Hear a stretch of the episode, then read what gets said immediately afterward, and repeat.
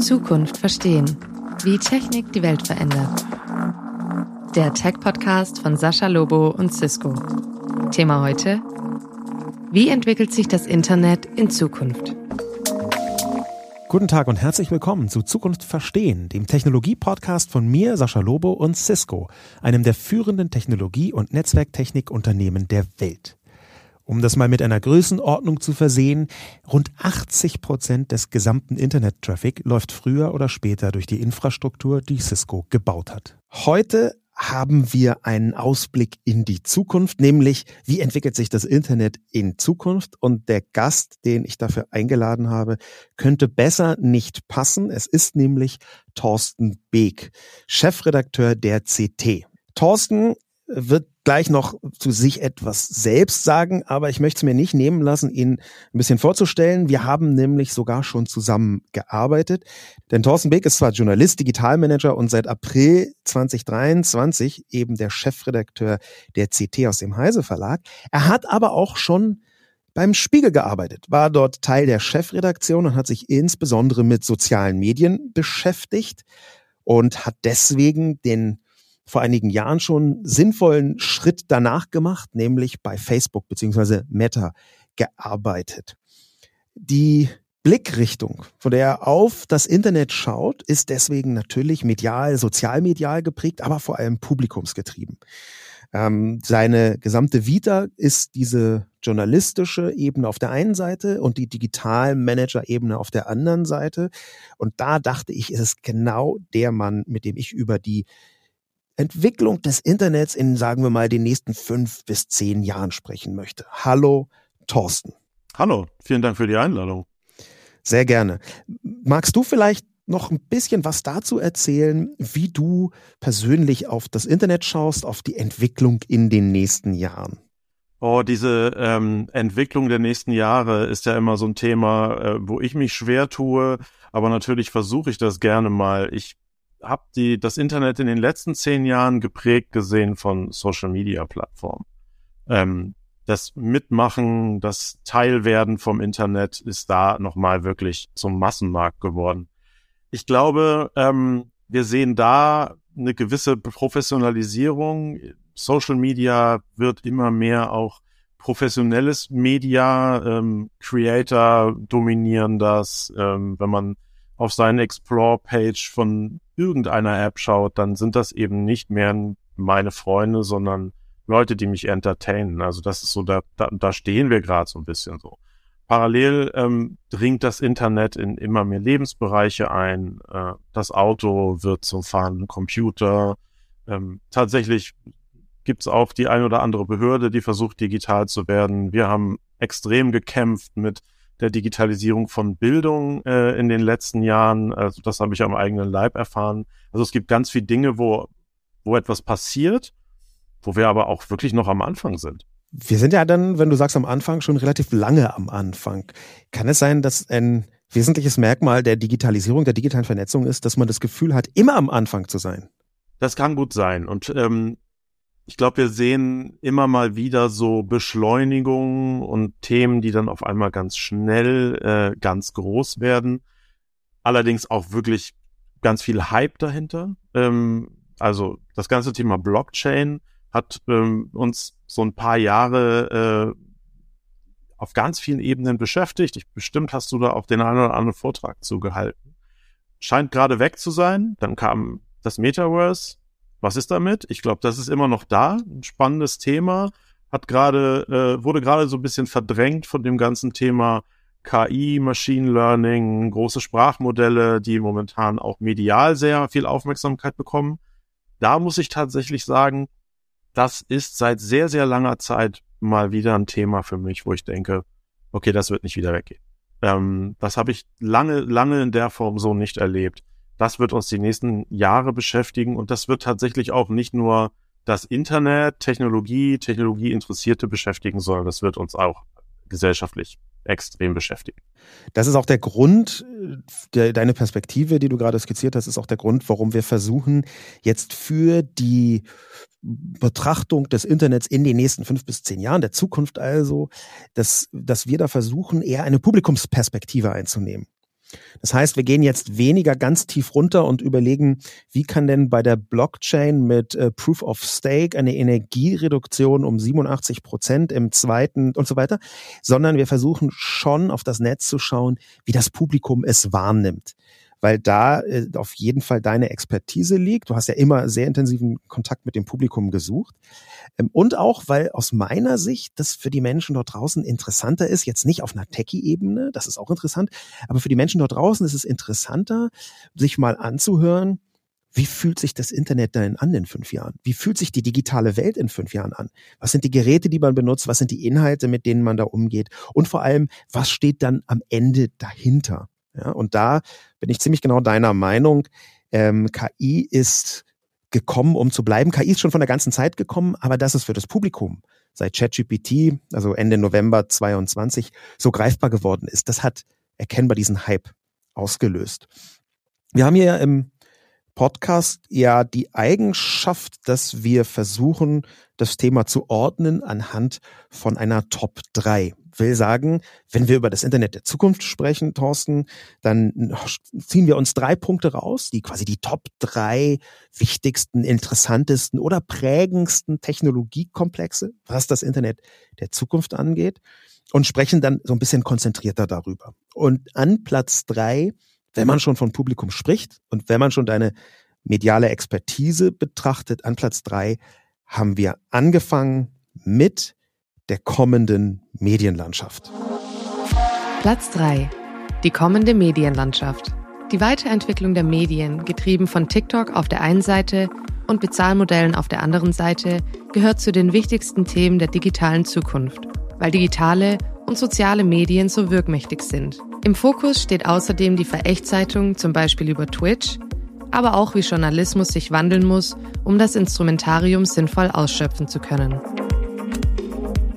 Also es gibt für mich einen großen Trend, den viele Medien in den letzten zehn Jahren schon verpennt haben. Und das ist letztendlich das Thema Community. Wirklich mit den Menschen in Kontakt zu kommen, ist etwas, was wahnsinnig wichtig war, was immer wichtiger wird. Jemand, der wirklich Fan im eigentlichen Sinne ist, und ich meine nicht Fan einer Facebook-Page, sondern wirklich Fan einer Marke, der wird im Zweifelsfall auch ähm, Interesse haben, für ein Produkt zu zahlen oder auf jeden Fall ein höheres Interesse. Wir sehen wirklich ganz, ganz viele Dinge, die rund um dieses Thema Community und Interaktion ähm, kreisen. Journalisten werden stärker auf Interaktion mit ihren Lesern und die Einbindung auf Communities setzen müssen, um den Nutzern eine stärkere Bindung äh, mit der Marke zu ermöglichen und damit auch Geschäftsmodelle abzuleiten. Das ist aber eigentlich was, was schon da ist. Ich glaube aber, das wird mehr passieren, weil wir diese Bindung brauchen. Wir brauchen wir müssen uns mehr darauf konzentrieren, was wollen eigentlich unsere Nutzer. Weil auf der anderen Seite das ganze Person Thema personalisierte Nachrichten eben auch passiert, aber wesentlich weniger stark getrieben von Menschen, sondern im Zweifelsfall von Maschinen. Also das Zuschneiden individualisierter Nachrichten, ähm, Algorithmen, künstliche Intelligenz, die dafür sorgen, dass ich nach meinen Interessen und meinem Leseverhalten Nachrichten bekomme. Das hat man zu einem gewissen Grad natürlich jetzt auch schon. Das hat man aber auch gesehen, dass das nicht immer gut funktioniert. Ehrlich gesagt ähm, ist das eines der großen Themen der letzten fünf Jahre oder letzten, ja, mindestens der letzten fünf Jahre gewesen, dass eben Nachrichteninhalte auf den großen äh, Plattformen, auf den Social-Media-Plattformen nicht zwangsläufig nach Relevanz und Interesse ausgespielt worden sind, sondern vor allen Dingen über Interaktion und die Interaktion zu Krawall führen. Und ähm, dieses Thema, diese, diese, diese Bewegung zwischen so Social Media und Nachrichten man hat viele Probleme erzeugt. Das ist vorsichtig gesagt wahr. Ja, viele Probleme erzeugt ist eine sehr schöne Formulierung. Ähm, was ich super spannend finde an deiner ähm, Analyse jetzt ist, dass du das Thema Community mit klassischen Medien in Verbindung bringst. Da sehe ich auch eine große Leerstelle. In Deutschland zumindest. Wir haben in anderen Ländern Entwicklungen, wo eindeutiger ist, wie das funktioniert. Ab und zu machen einige Medien das intensiver. Ähm, ich weiß, dass ihr im Haus schon lange ähm, äh, ein Forum habt, wo ganz klar ist, da ist so die, der Kern eurer Community unterwegs. Ähm, wenn man das so liest, dann gibt es natürlich einen Teil der Menschen, die, sagen wir mal, so die üblichen, in die üblichen Community-Fallen tappen. Ein anderer Teil aber, da merkt man an deren Kommentaren, dass die so tief in den Themen drin stecken, dass sich regelmäßig Fachdiskussionen ergeben. Ähm, nun macht ihr das, nun machen es ein paar andere Medien international, aber die ganz großen Leitmedien in Deutschland, bei denen sieht es oft so aus, und ich möchte jetzt niemanden direkt ansprechen, als würde die Community eher so als lästiger Nebenbei-Begleiter mitlaufen und weniger offensiv zum Beispiel auch, äh, nennen wir es beim Namen, monetarisiert. Wir haben in den Vereinigten Staaten so viele Plattformen, die sagen, okay, wir machen zum Beispiel regelmäßig Veranstaltungen, wo unsere Community hingehen kann, die dann nochmal auch einen eigenen Kanal ist, mit dem man Geld verdienen kann, wenn man in anderen Bereichen Schwierigkeiten hat, Geld zu verdienen. Das ist in Deutschland auch vorhanden, aber weniger.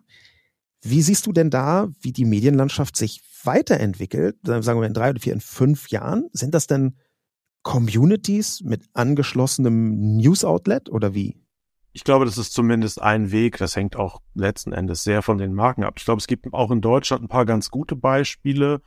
Du hast das gerade schon gesagt. Für uns ist das Thema Events auch durchaus wichtig, aber zum Beispiel die Kollegen von der Zeit machen eine ganze Menge rund um ihre Communities, laden die ein, kommen mit denen in Dialog. Wir haben da auch noch ganz, ganz viel Bewegungsspielraum und Luft nach oben, ehrlich gesagt. Wir haben eine ganz tolle Community und Leute, die wirklich sehr, sehr tief in Themen drin und auch diese Diskussion sehr, sehr intensiv führen. Das auch manchmal anstrengend. Ich glaube grundsätzlich, in der Vergangenheit war dem Journalisten der Leser eher so ein bisschen lästig. Da hat man dann einen Brief bekommen von irgendeinem Professor, der nochmal auf einem Halbsatz rumgeritten ist und einem erklärt hat, dass man das falsch verstanden hat. Das war irgendwie alles so ein bisschen mühselig. Dann kam sehr, sehr viel Feedback auf einmal, zum, vor allen Dingen über, über Facebook, was dann vor zehn Jahren komplett explodiert ist und man gar nicht so richtig wusste, wie kanalisiert man das eigentlich, wie, wie redet man da eigentlich. Und ähm, das ist auch ein Personalthema. Ähm, da saßen dann häufig vor zehn Jahren eher Werkstudenten und Redakteure, die zufällig das Facebook-Passwort hatten. Und das war kein strategisches Thema.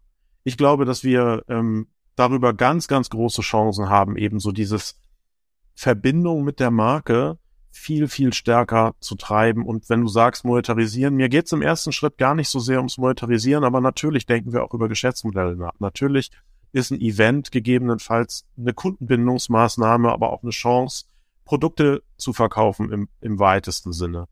Aber ich glaube, dass ähm, gerade da, wo es, wo man momentan vielleicht noch viel über Akquise von Abonnenten nachdenkt, von Transformation von Print-Abonnenten in Digital-Abonnenten, wir müssen die Leute auch halten. Wir müssen die Leute motivieren, mit uns ins Gespräch zu kommen, mit uns in Austausch zu kommen. Und auf der anderen Seite, wir profitieren da halt auch wahnsinnig.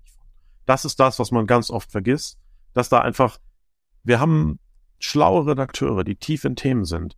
Aber wir haben halt Millionen von Menschen, die sich eben auch in speziellen Themen sehr, sehr gut auskennen und von denen wir total interessantes Feedback bekommen, Hinweise bekommen und ähm, das zu nutzen, das müssen wir noch, das müssen wir wirklich noch viel, viel stärker machen. Nun ist ja so, dass ähm, auch Unternehmen immer stärker Inhalte selber produzieren. Ja, das ist, äh, glaube ich, auch durchaus sinnvoll. Das, ich sehe das in, im weiteren Sinn gar nicht als Konkurrenz zu klassischen Medienunternehmen, äh, sondern um stattzufinden in bestimmten Bereichen muss man heute Inhalte produzieren. Das ist auch eine Folge von der Sozialmedialisierung der Welt. Glaubst du, dass auch bei Unternehmen das in diese Richtung geht, dass es also zum Beispiel irgendwann eine Cisco-Community geben sollte zu den Inhalten, die Cisco macht, um es mal ganz konkret zu fragen. Communities sind insofern ohnehin da. Wenn ich diese Community nicht selbst betreibe, dann findet die irgendwo statt. Wenn mein Produkt schlecht ist, dann werden die Menschen irgendwo einen Weg finden, darüber zu reden. Die Leute, die mein Produkt lieben, werden sich auch irgendwo finden. Ich glaube, dass es für jedes Unternehmen, genauso für jede Medienmarke total sinnvoll ist, dieses Forum zu bieten, auch ins Gespräch zu gehen und eben nicht zu glauben, dass der Kunde irgendwie lästig ist. Unsere Leser sind uns nicht lästig, wir, unsere Leser schätzen wir sehr und wir versuchen E-Mails zu beantworten, Leserbriefe zu beantworten, aber irgendwie auch, also ganz viele Kollegen sind auch im, im Heist-Forum aktiv. Und das ist etwas, was einen Wert hat, der, glaube ich, unterschätzt wird. Lass uns mal einen Generationensprung machen und zwar ein Salto, ich weiß gar nicht, ob man rückwärts oder vorwärts sagt, wenn wir über jüngere Generationen äh, sprechen, nämlich das aus meiner Sicht erfolgreichste sozialmediale Angebot, übrigens nicht nur aus meiner Sicht, sondern auch aus Sicht der Downloadzahlen der letzten Jahre bei jungen Menschen, nämlich TikTok. Ich beobachte, und da würde mich super deine Haltung zu interessieren, ich beobachte, dass frühere sozialmediale Hypes in der ähnlichen Größenordnung häufig dazu geführt haben, dass sofort alle draufgesprungen sind und angefangen haben, da richtig intensiv mitzuarbeiten, oder vielleicht nicht sofort, aber schon relativ schnell, dass es bei TikTok aber eine gewisse Zurückhaltung gibt. Siehst du das A auch und B, was glaubst du denn, wie ist denn die Wirkung auf eine ganze Generation von TikTok im medialen Kontext? Also TikTok hat einen Knackpunkt, der, glaube ich, eine gewisse Grundzurückhaltung erklärbar macht und vielleicht auch verständlich macht die äh, Anbindung an China lässt viele Leute doch, glaube ich, zumindest zurückhaltend sein. Ähm, das ist, glaube ich, so ein ganz eher, eher so die, die Metaebene dabei. Aber die, ähm, die ganz operative und pragmatische Ebene ist, es fällt allen journalistischen Angeboten, die im Kern Text produzieren, wahnsinnig schwer, äh, mehr Videocontent zu produzieren. Videocontent ist teuer, Videocontent ist verhältnismäßig aufwendig und schlicht und ergreifend, wir können das nicht so gut. Ähm, das ist etwas, was, was allen, allen schreibenden Redakteuren irgendwie, ja, auch ein bisschen Kopfzerbrechen macht. Und dann ist es tatsächlich so, das ist auch einfach eine ganz neue Erzählform. Wir haben irgendwie vor zehn Jahren oder so mit dem, mit dem Erfolg des iPhones haben wir angefangen, über mobiles Storytelling mehr nachzudenken die Websites wurden besser und funktionieren dann irgendwie auch auf dem Handy. Ähm, man hat sich darüber Gedanken gemacht, wie sieht eine Instagram Story aus oder wie sieht ein Content auf Snapchat aus. Aber ähm, mit TikTok ist nochmal noch mal eine viel, viel schnellere, ganz andere Art der Erzählform dazugekommen. Und die ist tatsächlich auch gar nicht so leicht adaptierbar. So diese 30 Sekunden, in der Zeit eine Geschichte zu erzählen, in der Zeit auch Aufmerksamkeit für diese Geschichte zu bekommen, weil wir, wir können total gut ernsthaft und dann immer dann, wenn wir versuchen, und mit wir meine ich echt alle Journalisten, immer wenn wir versuchen, unterhaltsam und lustig zu sein, dann ist immer so ein bisschen cringe, wie die neuen, äh, wie die jungen Leute so sagen, weil es einfach auch, man merkt einfach auch, dass da eine Generation anders kommuniziert und dann kommt man gleich wieder zu dem nächsten Schritt. In den Redaktionen sitzen halt gar nicht so wahnsinnig viele junge Leute.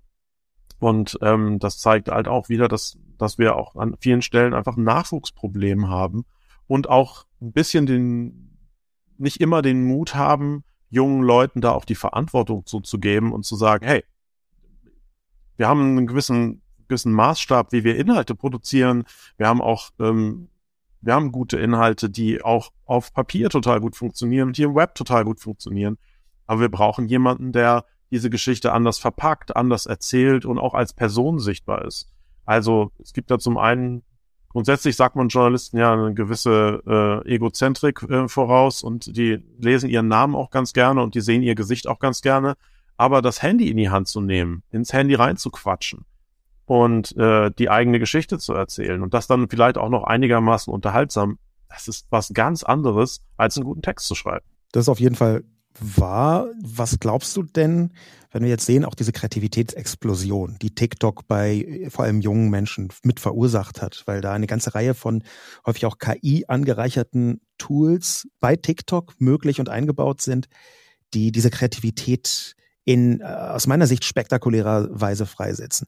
Was glaubst du denn, wie die Wirkung auf das Internet in drei, in vier, in fünf, vielleicht sogar in zehn Jahren sein wird? Gibt es denn eine TikTokisierung wenn die Generation, die jetzt, sagen wir mal, unter 30 so grob, unter 25, unter 30, wenn die Generation äh, dann einen größeren Anteil an den Mediennutzenden ausmacht. Also die Tools, die du nennst, die sind ja bisher so, also so AR-Tools, die als Filter irgendwo stattfinden oder die es leichter machen, einen coolen Song aufzunehmen.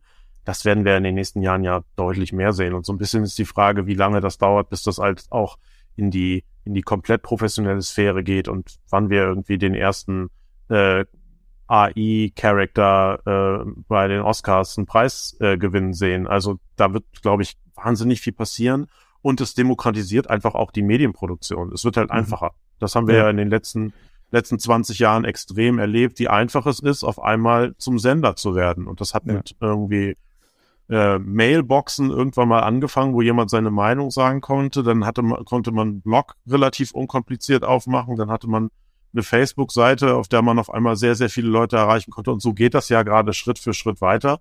Medienproduktion wird deutlich vielfältiger.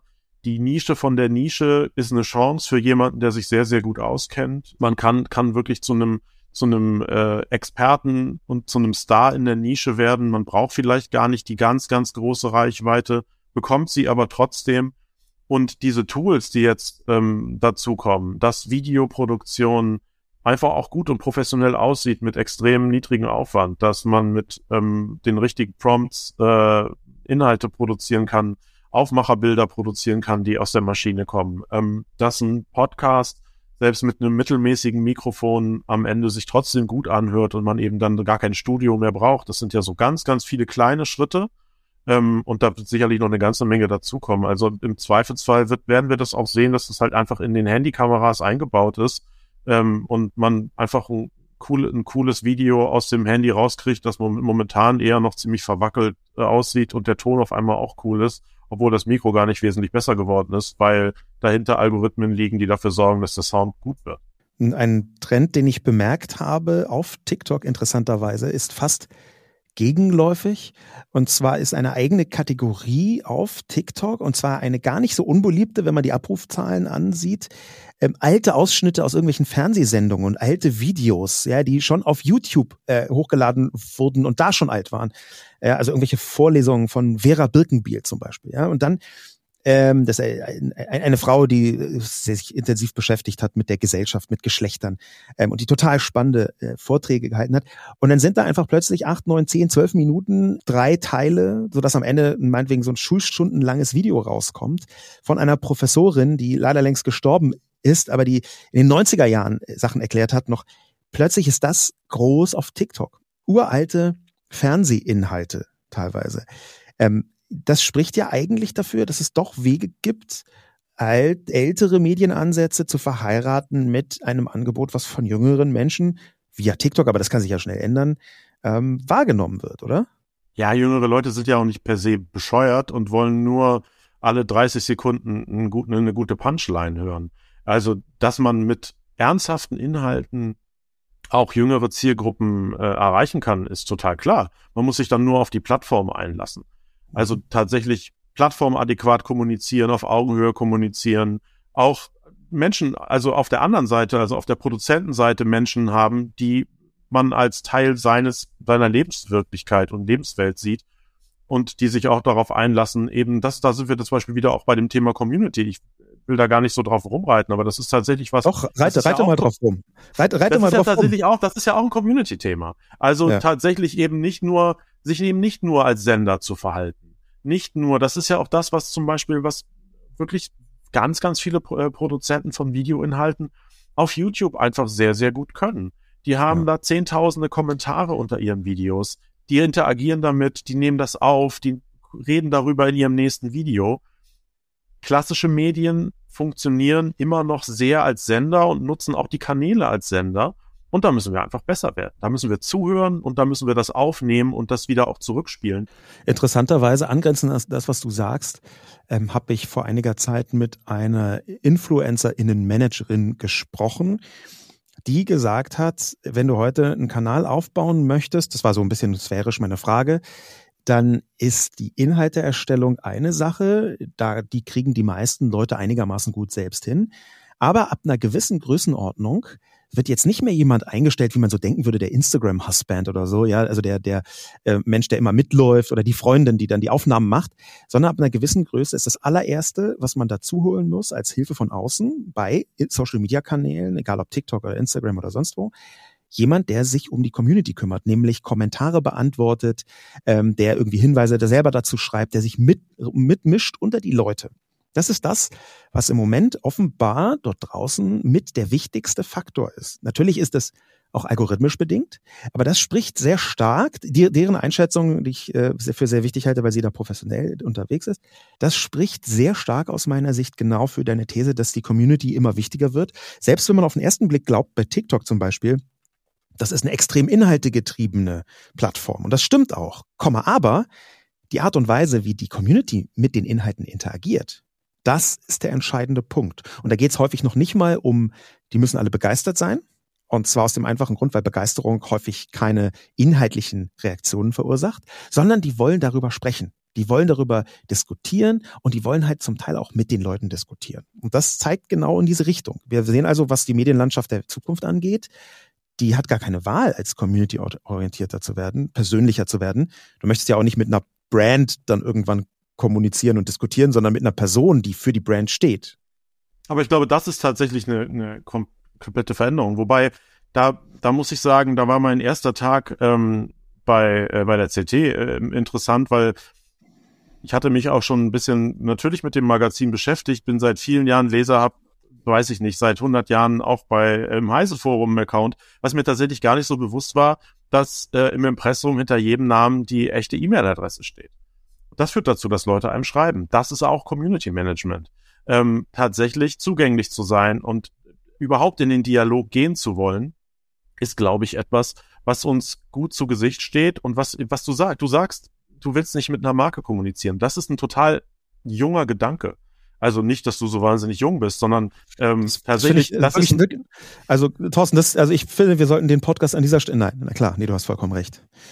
Das ist einfach neu, ähm, den Gedanken zu haben, ich möchte eigentlich mit einer Person kommunizieren. Und das fällt tatsächlich auch Redaktionen insofern schwer, weil man in den meisten Fällen ja Teams auf Themen hat. Wir haben nicht den einen Redakteur, der sich mit US-Politik beschäftigt. Wir haben da vielleicht einen Experten, ähm, aber das ist ein Team und im Zweifelsfall ist der auch mal am Wochenende nicht da oder krank und dann macht das jemand anders. Das ist nicht der Influencer US-Politik, mhm. sondern das ist einfach, das ist ein Team. Das ist ein, Con ein Content-Konglomerat äh, aus verschiedensten Quellen. Mhm. Und das ist, das liegt einfach den Organisationsstrukturen von Redaktionen im Zweifelsfall fern. Und dieses Gesicht, Gesichter zeigen, sichtbarer werden. Das ist ja so vor, also so vor gut zehn Jahren in den Medien ein bisschen eingesickert, äh, als man gesagt hat, legt euch doch mal einen Twitter-Account an, dann seid ihr zumindest irgendwie sichtbar als Person und seid, seid auch erreichbar. Aber letzten Endes funktioniert die, die Inhalteerstellung in Medien immer noch nicht so. Das heißt, wir müssen auch auf der Seite ähm, darauf reagieren und darüber nachdenken, wie erstellen wir denn eigentlich Inhalte, wie können wir eigentlich die Experten im Team wirklich sichtbar machen? Wie können wir die Menschen zeigen, ohne das zu so einer Personality-Show zu machen, aber eben zu zeigen, da ist, da ist nicht nur irgendwie eine Redaktion, die kann schon irgendwie ganz gut das, die Themen aufbereiten, sondern da, wir haben da Leute sitzen, die sich verdammt gut auskennen. Und ähm, die sind ansprechbar, die sind sichtbar, mit denen kann man auch reden, die nehmen, die nehmen auch Input auf. Ich glaube, das ist was, was uns redaktionell in Zukunft helfen wird. Warum Gibt es in Deutschland so wenige Tech-Influencer? Oder gibt es überhaupt welche? Mir fallen spontan jetzt nicht überragend viele ein. Nee, mir fallen auch nicht so überragend viele ein. Ich glaube, es ist verdammt aufwendig, Technik wirklich neutral in, einem, in einer Laborumgebung wiederholbar zu testen. Das ist einfach so. Die Technik ist immer komplexer geworden. Das Verständnis dafür, wirklich tief drin zu sein, ähm, wird, wird immer schwieriger. Dazu kommt, und das ist auch ein Journalismusproblem, äh, führt dazu, dass wir ähm, extrem viel Hardware und neue Produkte einfach kaufen. Die Hersteller stellen Produkte viel lieber Leuten, ich sag mal, so aus dem Lifestyle-Segment zur Verfügung. Die einfach Grund, grundbegeistert sind. Ja, die, die haben, also ich will jetzt auch gar nicht sagen, das sind jetzt ja auch gar nicht alles komplett äh, uninteressante Menschen und die haben auch einen durchaus interessanten Blick, aber die haben halt einen Nutzungsblick auf Produkte und die Hersteller finden das natürlich toll, wenn man das Produkt auspackt in einer schönen Umgebung und erstmal erzählt, dass das auch gut aussieht und wenn man die Kamera anmacht, dann macht die auch ganz schöne Fotos. Die Hersteller haben gar nicht so wahnsinnig viel Interesse daran, dass jemand dieses Handy äh, auch in einem Labor mal unter die Lupe das ist tatsächlich echt so ein Problem, dass wir so sehen, was, was, wo wir aber uns, da grenzen wir uns eher ab. Wir wollen da gar nicht, wir wollen nicht Content Creator oder Influencer sein. Wir wollen die Menschen schon influenzen im Sinne von sehr, sehr klar machen und transparent machen, wie wir eigentlich Sachen auseinandernehmen und dass wir diese, diesen sehr professionellen Abstand haben. Das ist natürlich aber in der Erzählung immer so ein bisschen schwierig, weil natürlich wollen wir begeistert sein von den Produkten und wir sind das ja auch ganz oft. Aber wir wollen nicht unser Urteil von unserer Begeisterung äh, beeinflussen lassen. Das macht es so ein bisschen schwierig in der Erzählung. Verstehe ich. Ich merke, um diesen ganzen Komplex abzuschließen, dass du praktisch unmittelbar davor bist, als neuer Chefredakteur ähm, CT-FluencerInnen äh, auszubilden und an den Markt zu stellen. Also das neue Berufsbild mhm. CT-Fluencer, ja. da können auch gerne an dich Bewerbungen geschickt werden, das höre ich so durch. Ähm, lass also, uns mal zu dem Also Bewerbung, da, da kann ich schon mal sagen, Bewerbung jederzeit sehr gerne. Wer Interesse hat, äh, kann sich jederzeit bei mir melden. Wer sich als mit Technik auskennt wer sich als CT-Fluencer bewerben will, äh, jederzeit gerne. Super. Lass uns mal zu dem nächsten Thema kommen, nämlich dem Top 2 derjenigen Technologiekomplexe, die das Internet der Zukunft mit am meisten prägen. Platz 2. Das Metaverse und die Verschmelzung der Welten. Das Metaverse mag im Moment etwas hinter dem KI-Hype zurückgetreten sein. Aber spätestens mit Mixed Reality Brillen von Apple wird es mit Macht zurückkommen und dann unsere Wahrnehmung der digitalen, aber auch der nicht digitalen Welt stark verändern. Die Verschmelzung der Welten wird über eine digitale Anreicherung unserer Wahrnehmung funktionieren und einen massiven Wandel des Alltags mit sich bringen. Thorsten, du hast lange bei Meta gearbeitet und mit Sicherheit hast du da die schlimmsten Knebelverträge im Sinne von, du darfst niemals darüber reden, was du gesehen hast, äh, unterschrieben. Ich fordere dich auf, die hier einfach kurz zu vergessen und die tollsten Geheimnisse aus dem Konzern auszuplaudern. Ähm, der erste Anlauf, würde ich jetzt mal so sagen, das Metaverse, die Welt zu verändern, hat nicht ganz so heftig geklappt, wie man das erwartet hat, zum Beispiel in Kalifornien. Wie ist denn dein Blick auf das Metaverse und die Verschmelzung der Welten in den kommenden Jahren? Also ich war als äh, Mitarbeiter von Meta relativ weit weg von äh, Metaverse-Themen. Äh, insofern kann ich da auch äh, eher als interessierter Beobachter drüber sprechen und ähm, kann auch gar nicht so viel. Ich, ich muss nichts verschweigen. Ähm, ich habe das, hab das auch äh, erlebt als jemand, der das erstmal spannend fand, was da für Produkte auf den Markt gekommen sind. Und ich glaube, das, was du eben sagtest, so alle warten irgendwie darauf, dass Apple äh, Hardware auf den Markt bringt. Ich fand es erstmal total faszinierend, wie Virtual Reality äh, und AR irgendwie in, in, in diesen Headsets funktionieren.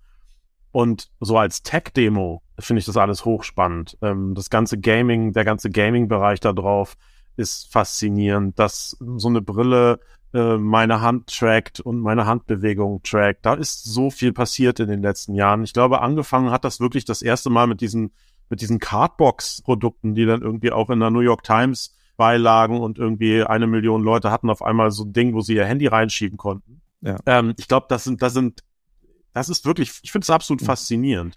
Auf ja. der anderen Seite sind wir noch sehr in dem Bereich von Tech-Demo. Und wenn sich ja. dann Leute lustig darüber machen, dass die die Avatare äh, im Metaverse keine Beine haben. Ja, ist schon ein bisschen lustig und sieht halt auch alles so ein bisschen aus wie, wie Nintendo vor, vor 15 Jahren.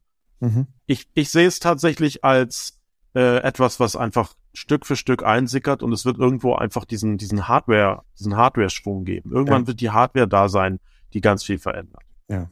Und vielleicht auch noch als Ergänzung, wir haben, wir sehen ja jetzt schon durchaus Verschmelzung von, von Realität und Internetthemen. Also, wenn man sich, mein Auto scannt die Umgebung und zeigt mir auf dem Bildschirm eine reduzierte Version der Realität mit fahrenden Autos, Fahrradfahrern und Fußgängern. Das ist im Grunde genommen nichts anderes. Da verschmelzen, da verschmelzen die Umgebung und die Realität schon auf dem Bildschirm miteinander. Das ist ja schon da also dieses das Card-Beispiel, äh, was du gebracht hast, das ist tatsächlich einfach nur eine Pappe gewesen, die so brillenhaft, brillengestellhaft man vors Gesicht schneiden konnte und dann konnte man ein Handy reinstecken und dann hat man quasi direkt vor den Augen, vor dem Kopf nicht ein Brett gehabt, sondern so ein Handy, auf dem dann eine angepasste Bildschirmversion so getan hat, als wäre es eine Virtual Reality Brille. Ja, das ist so ein bisschen sehr äh, Annäherung, was tatsächlich sehr dafür spricht, dass da etwas passieren wird in den nächsten Jahren, ist ein wiederkehrendes Muster. Du hast eben von Hardware gesprochen. Ein wiederkehrendes Muster, dass bestimmte Entwicklungen 8, 9, 5, 23 Mal angekündigt werden und dann ist plötzlich die richtige Hardware da und dann merkt man, stimmt, das passiert, Es ist da, es funktioniert, es ist der nächste Schritt. Das einfachste Beispiel ist da natürlich das iPhone. Ja, 2007 vorgestellt. Man hat schon vor 2007 jede Menge Smartphones, würde man heute gar nicht mehr sagen, aber damals hat man die teilweise wirklich so bezeichnet gehabt, wo mit irgendwelchen absurden GPRS-Empfangs äh, Modulen dann Mikrodosen von Datenströmen durchgelassen worden sind. Und dann hat man es auf so einem äh, 64 äh, Graustufen-Bildschirm irgendwelche absurd langsam, also ich, ich möchte gar nicht ins Detail gehen. Das Interessante ist, in dem Moment, wo die Hardware da war, nämlich das iPhone, das Smartphone, an der erkennbar wird, so funktioniert mobiles Internet. In dem Moment wurde klar, okay, das ist nicht nur der Standard, sondern dieses Gerät, diese Hardware eröffnet eine neue Software-Sicht auf die Welt. Man kann das an vielen Details erkennen. Wer hätte zum Beispiel 2004 eine mobile Software auf einem Telefon installieren können? Das ging schon. Aber es war pain in the ass, um jetzt mal vorsichtig äh, äh darüber zu reden. Und auf einmal ist die App-Welt da, also die softwareseitige Erneuerung, was das Smartphone angeht. Und wir haben eine Detonation die dazu geführt hat, dass bis heute das Smartphone das, der Kristallisationspunkt des digitalen Kapitalismus ist, so könnte man das sagen. Ja? Ähm, alles ist auf Smartphone zugeschnitten, bis hin zur Infrastruktur des Internet, die voll so eindeutig Smartphone-based ist. Die sozialen Medien die haben einen Boost bekommen durch äh, Smartphones. Ähm, die meisten Menschen heute organisieren ihr Leben weitgehend über Apps, äh, Smartphones, also bis zu einem bestimmten Punkt.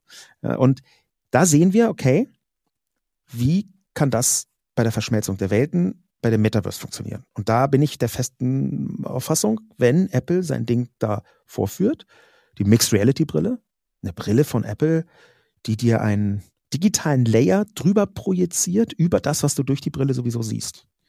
Dass das der Startschuss sein wird für die Art Metaverse, die so groß werden kann oder noch größer wie das mobile Internet heute, oder? Ja, es wird auf jeden Fall eine Veränderung sein. Ich glaube, ähm, was ganz gut ist, dass wir uns schon relativ früh und eigentlich bevor die Hardware da ist, damit beschäftigen, ist, dass wir auch über solche Themen wie Regulierung und Governance irgendwie nachdenken können, über Zugänglichkeit und Inklusion in so einer Welt. Das hat tatsächlich, das bringt ein bisschen was, da schon mal Gedanken zu, zu haben, auch Datenschutz und Privatsphäre in, in, so, in so einer Umgebung und ich glaube, das ist auch einer der Gründe, warum die, die großen äh, Tech-Unternehmen da gerade so stark draufdrängen.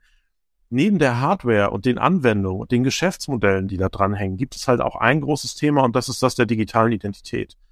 Wenn ich mich bei Apple einlogge und die Apple Hardware kaufe, dann habe ich vermutlich meine Apple ID und da hängt dann alles dran. Das ist vermutlich auch einer der Gründe, warum Google oder Meta sich da sehr engagieren, weil die digitale Identität ist etwas, was an dem dann auch zum Beispiel digitale Bezahldaten hängen. Mhm. Und äh, Facebook hat, äh, ich weiß gar nicht, ich kann es gar nicht genau sagen, 2014 oder so irgendwann mal versucht, äh, Smartphones auf den Markt zu bringen, ähm, auch um das OS für fürs Internet zu liefern. Das hat nicht so gut funktioniert. Das haben Apple und Google besser hinbekommen. Mhm. Ich glaube, das ist auch einer der Gründe, warum man ähm, aus Meta-Sicht dieses digitale Identitätsverwaltung, was Facebook zu einem gewissen Grad ja ist, auch in die nächste Generation des Internets tragen will und warum man sich da sehr, sehr engagiert. Und das wird passieren. Also ich bin da tatsächlich, ich bin da überhaupt nicht so euphorisch. Ich glaube aber, das ist ein Weg, den, der, der ist unausweichlich und es gibt schon spannende Hardware-Ansätze. Es gibt eben auch schon so auf dem Smartphone ja durchaus spannende AR und Layer-Dinge. Ja. Snap, Snap hat da ganz früh coole Sachen gemacht. Ähm, es gibt die, die ersten Brillen, die wirklich auch wie eine Brille aussehen und nicht total einen, wie, wie einen Verrückten rumlaufen lassen. Und das wird auch nochmal einen unglaublichen Einfluss auf, auf unsere Gesellschaft haben. Also das Smartphone ja. ist jetzt schon, hat einen großen Einfluss, dieses leg dein Handy weg beim Essen, äh, guck mich doch zwischendurch mal an, während du aufs Handy guckst, ähm, ist ja durchaus auch ein familiäres Thema im Zweifelsfall das wird nochmal interessant werden, wenn dann in meiner Brille irgendwelche gerade meine meine E-Mails reinploppen, äh, die Info kommt, dass äh, gerade Amazon was geliefert hat oder ein Kollege versucht mich zu erreichen, du das noch nicht mal mitbekommst, aber im Gespräch denkst, irgendwie wirkt der gerade so ein bisschen abwesend. Ich bin sehr gespannt, wie sich Ach, der wirkt ja immer abwesend. Ja, das, das sehe ich.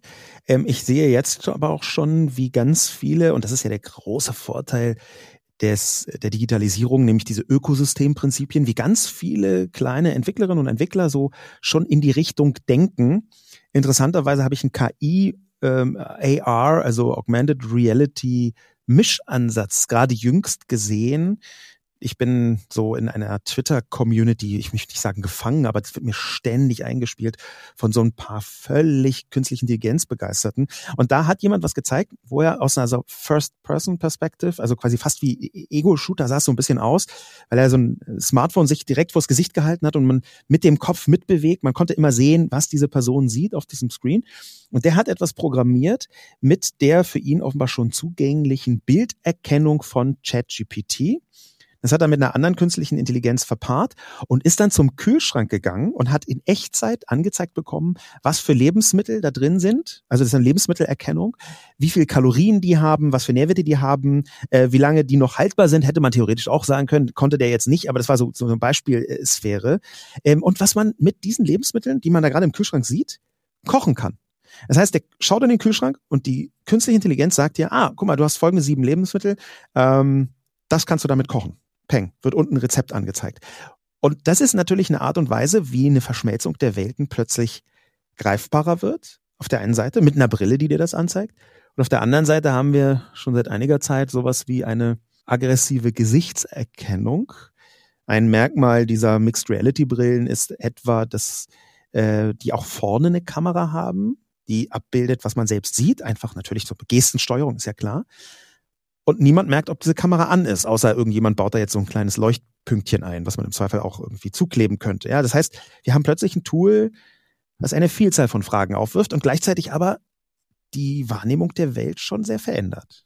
Also mich fasziniert das auf ganz vielen Ebenen, aber tatsächlich, ich kann auch verstehen, dass man sich Sorgen äh, an einigen Stellen da macht. Also so das Thema Gesichtserkennung zum Beispiel ist ein, ist, also für mich wäre das ein absoluter Traum, weil äh, meine Fähigkeit, ähm, Gesichter und Namen äh, zusammenzubringen, gar nicht so super ausgeprägt ist. Insofern würde mir das extrem helfen, wenn ja. jemand mir, wenn ich eine kleine Info hätte, äh, wem, wem ich da gerade gegenüberstehe.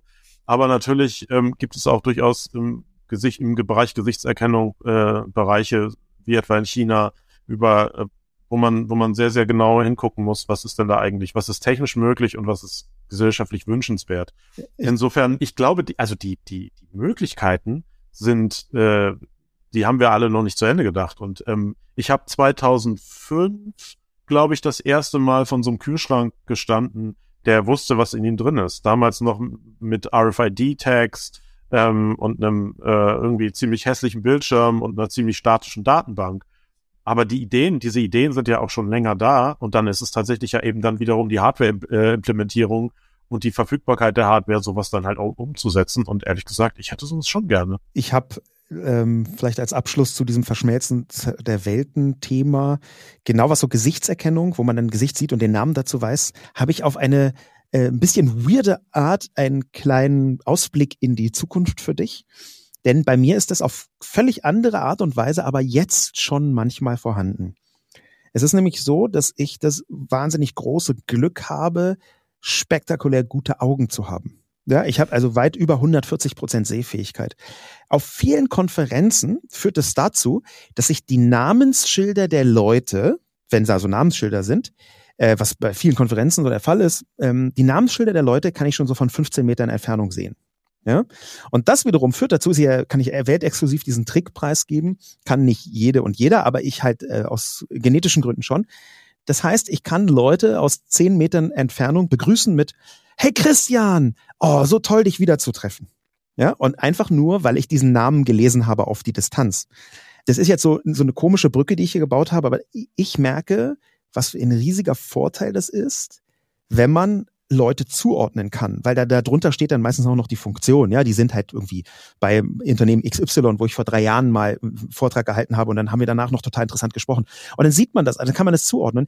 Das ist aus meiner Sicht ein Game Changer für öffentliche Zusammenkünfte, sowas wie Konferenzen. Ja, dieser kleine, diesen kleinen exklusiven Ausblick in deine Zukunft der Gesichtserkennung kann ich dir dann ja schon mal geben, einfach, weil meine Augen ich auch sehr gut ich will da auch gar nicht der Spielverderber sein. Meine Augen sind mit Brille auch ganz okay, ohne Brille äh, eher schwierig.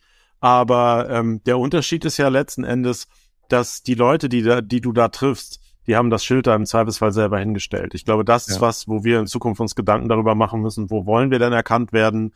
Ähm, möchte, möchte eine junge Frau in einem Club ähm, erkannt werden mit Namen, wenn sie irgendwie auf neue Menschen trifft, die ge gegebenenfalls nächste Woche mal bei ihrer Tür, vor, bei ihr vor der Tür stehen. Also da sind ja so, da hängen ja schon so ein paar Sachen dran, die wahnsinnig nützlich sind, aber die, über die man sich auch schon nochmal fünf Minuten Gedanken machen kann.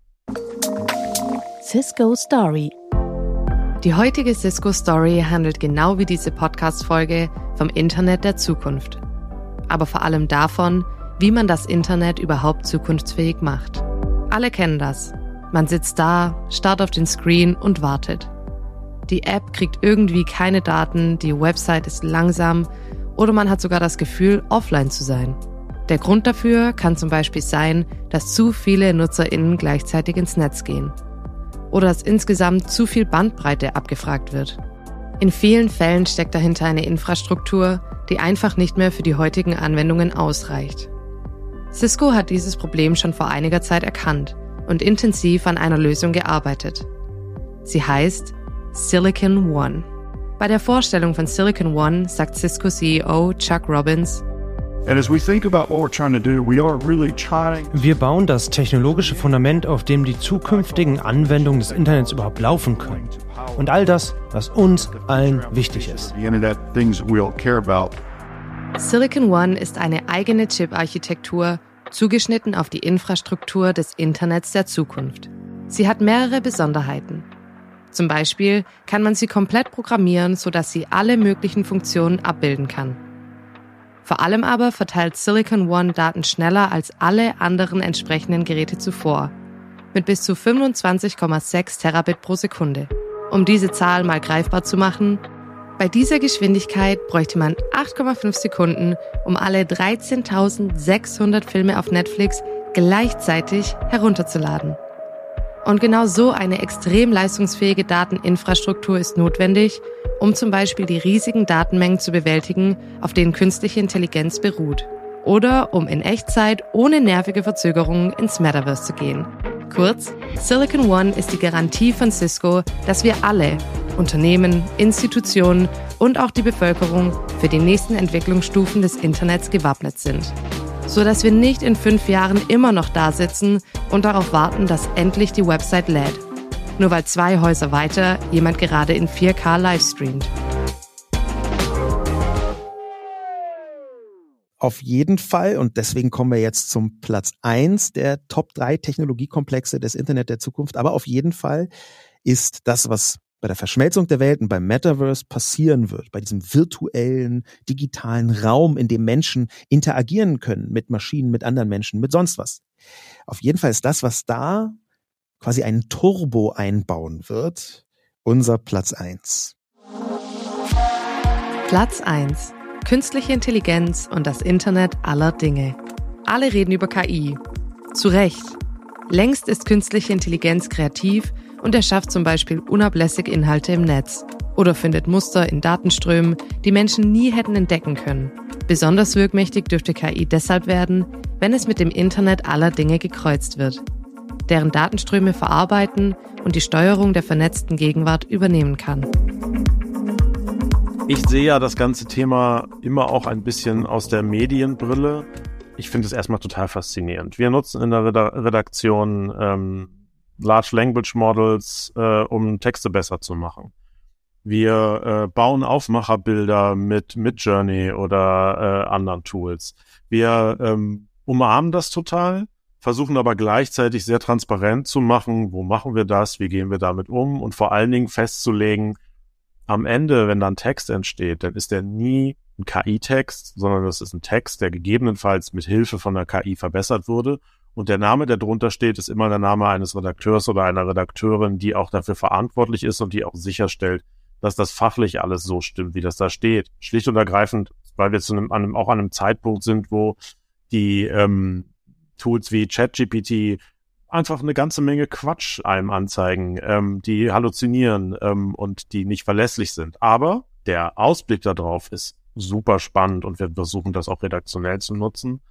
Gleichzeitig sehe ich aber auch, dass die ersten Content-Management-Systemanbieter diese Tools relativ schmerzfrei in ihre äh, Systeme einbauen und ähm, Redakteure per Knopfdruck äh, Inhalte generieren, die schreiben nur noch eine Überschrift. Ähm, das wird ähm, sehr, sehr, sehr, sehr viel mittelmäßiges ähm, Zeug produzieren. Das ist vermutlich einer der nächsten Sargnägel des Journalismus. Das hört sich geradezu begeistert an für den Bereich, in dem du gerade nochmal richtig durchstartest, Tech-Journalismus vor allem. Ich glaube tatsächlich auch, dass da sehr viel passieren wird im, im Bereich Journalismus mit KI und mit Hilfe von KI.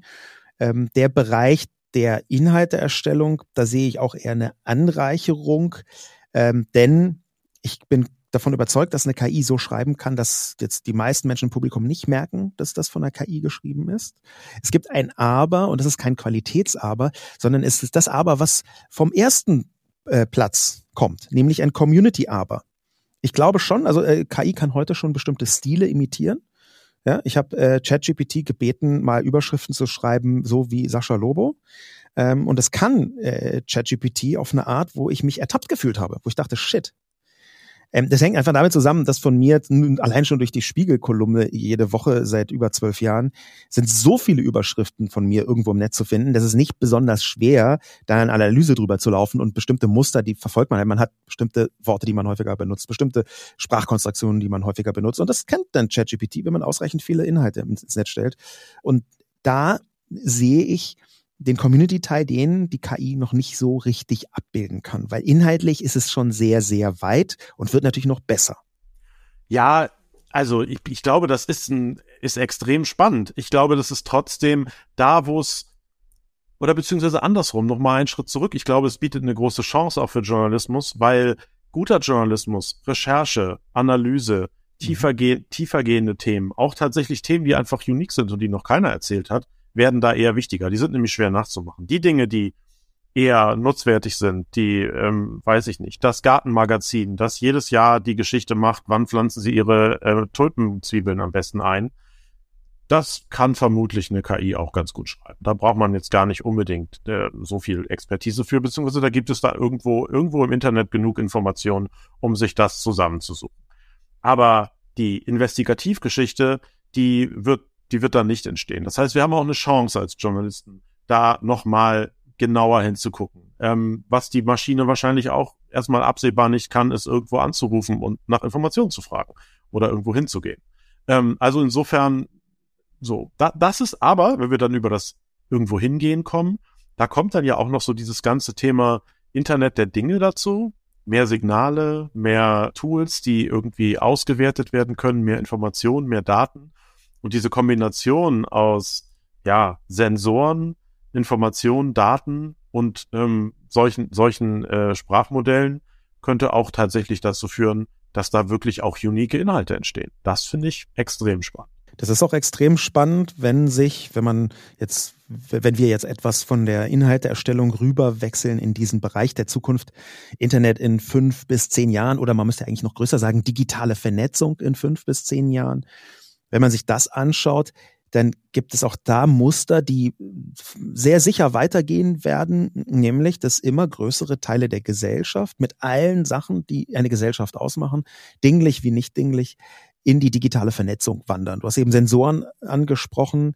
Es ist eine wahre Sensorenflut ausgekippt worden in den letzten 20, 25 Jahren über uns, ja, über Menschen, die mit Variables und irgendwelchen ähm, kleinen Geschichten am Handgelenk sich selbstständig vermessen und das geht immer weiter. Wir haben inzwischen die ersten Sensoren, die auch unter der Haut bis in den Körper hineinragen, die mit einer großer Selbstverständlichkeit kommen.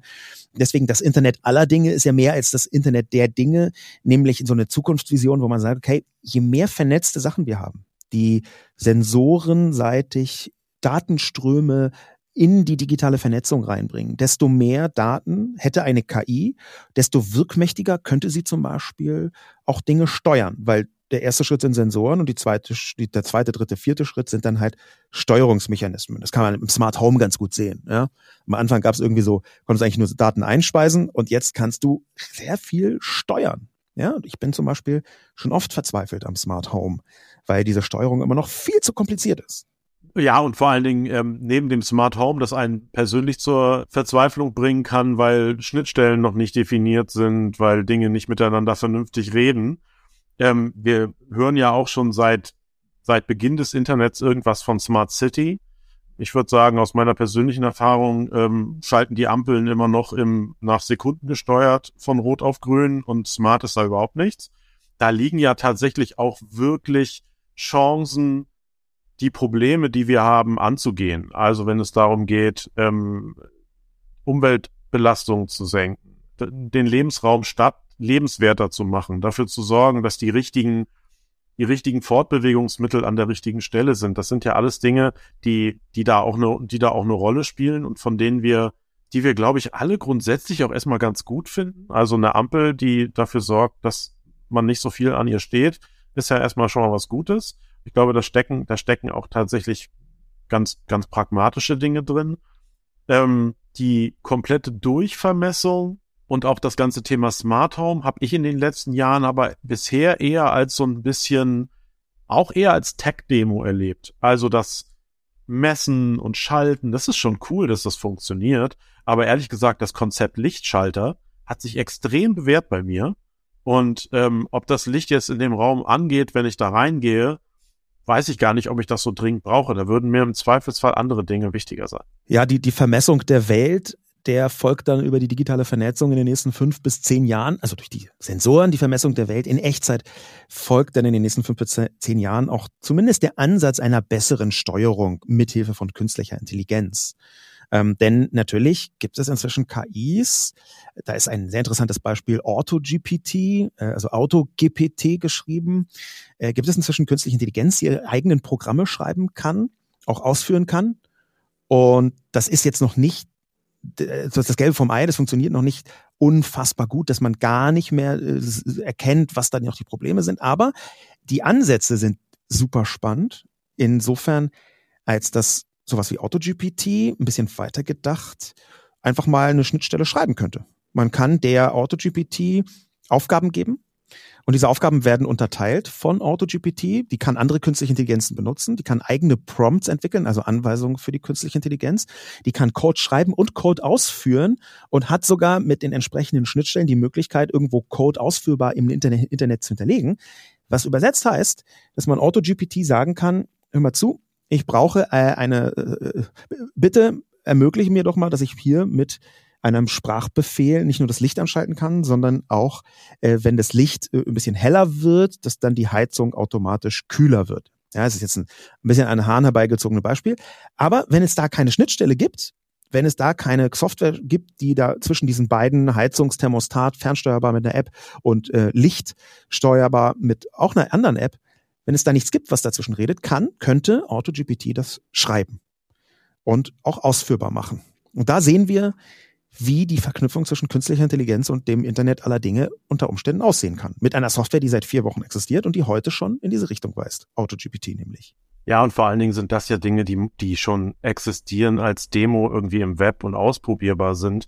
Man kann sich ja einigermaßen vorstellen, wie das äh, momentan auch hinter den Kulissen, auch in den großen Tech-Unternehmen zugeht und äh, wie, wie schnell, wie schnell da gerade die Entwicklung ist momentan, ich finde, dass ein, ein Teil der Faszination ist auch, wie zugänglich das gerade ist. Dass das eben gerade diesen, diesen Schritt überwindet aus so einer Engineering, ähm, geheimnisvoll im Hintergrund, Algorithmus, man weiß nicht so richtig Perspektive, äh, hin zu etwas, was, was jeder, der sich da ein bisschen reinfuchst, wirklich nutzen kann, was in der Regel nicht teuer ist, was sehr zugänglich ist da, das schafft ja auch die Möglichkeit einfach, dass die Milliarden Menschen, die diesen Zugang zum Internet zumindest haben, dass da einfach ein paar sehr, sehr gute Ideen hinten rausfallen, Definitiv. die bisher gar nicht wo Menschen gar nicht in Kontakt mit solchen Produkten ja. kommen konnten. Das ist definitiv der richtige Moment, um mal laut zu fluchen, wie total knalltütig es ist von Mid Journey, dass man das im Moment nur sinnvoll über Discord verwenden kann. Das ist eine so unfassbar schlechte Idee, die so viele Menschen davon ausschließt, weil dieses es ist so ein komischer Nerdkram und mit Verlaub, also da sollte mit Journey mal langsam anfangen, im 21. Jahrhundert anzukommen und hm, damit zu rechnen, dass es auch Menschen gibt, die das gut benutzen können, die eben nicht den ganzen Tag eh auf Discord hängen, ja, weil es kommt mir so vor, als wären es irgendwelche Discord-Gamer, die sagen, hey, wir sind doch eh da, da benutzen wir das Tool, um hier richtig mit zu interagieren. Das ist eine derartige Zumutung. Möchte ich hier nur mal an der der Stelle loslassen. Auch wenn ich weiß, wie man das benutzt, weiß ich trotzdem, es ist eine verdammte Zumutung.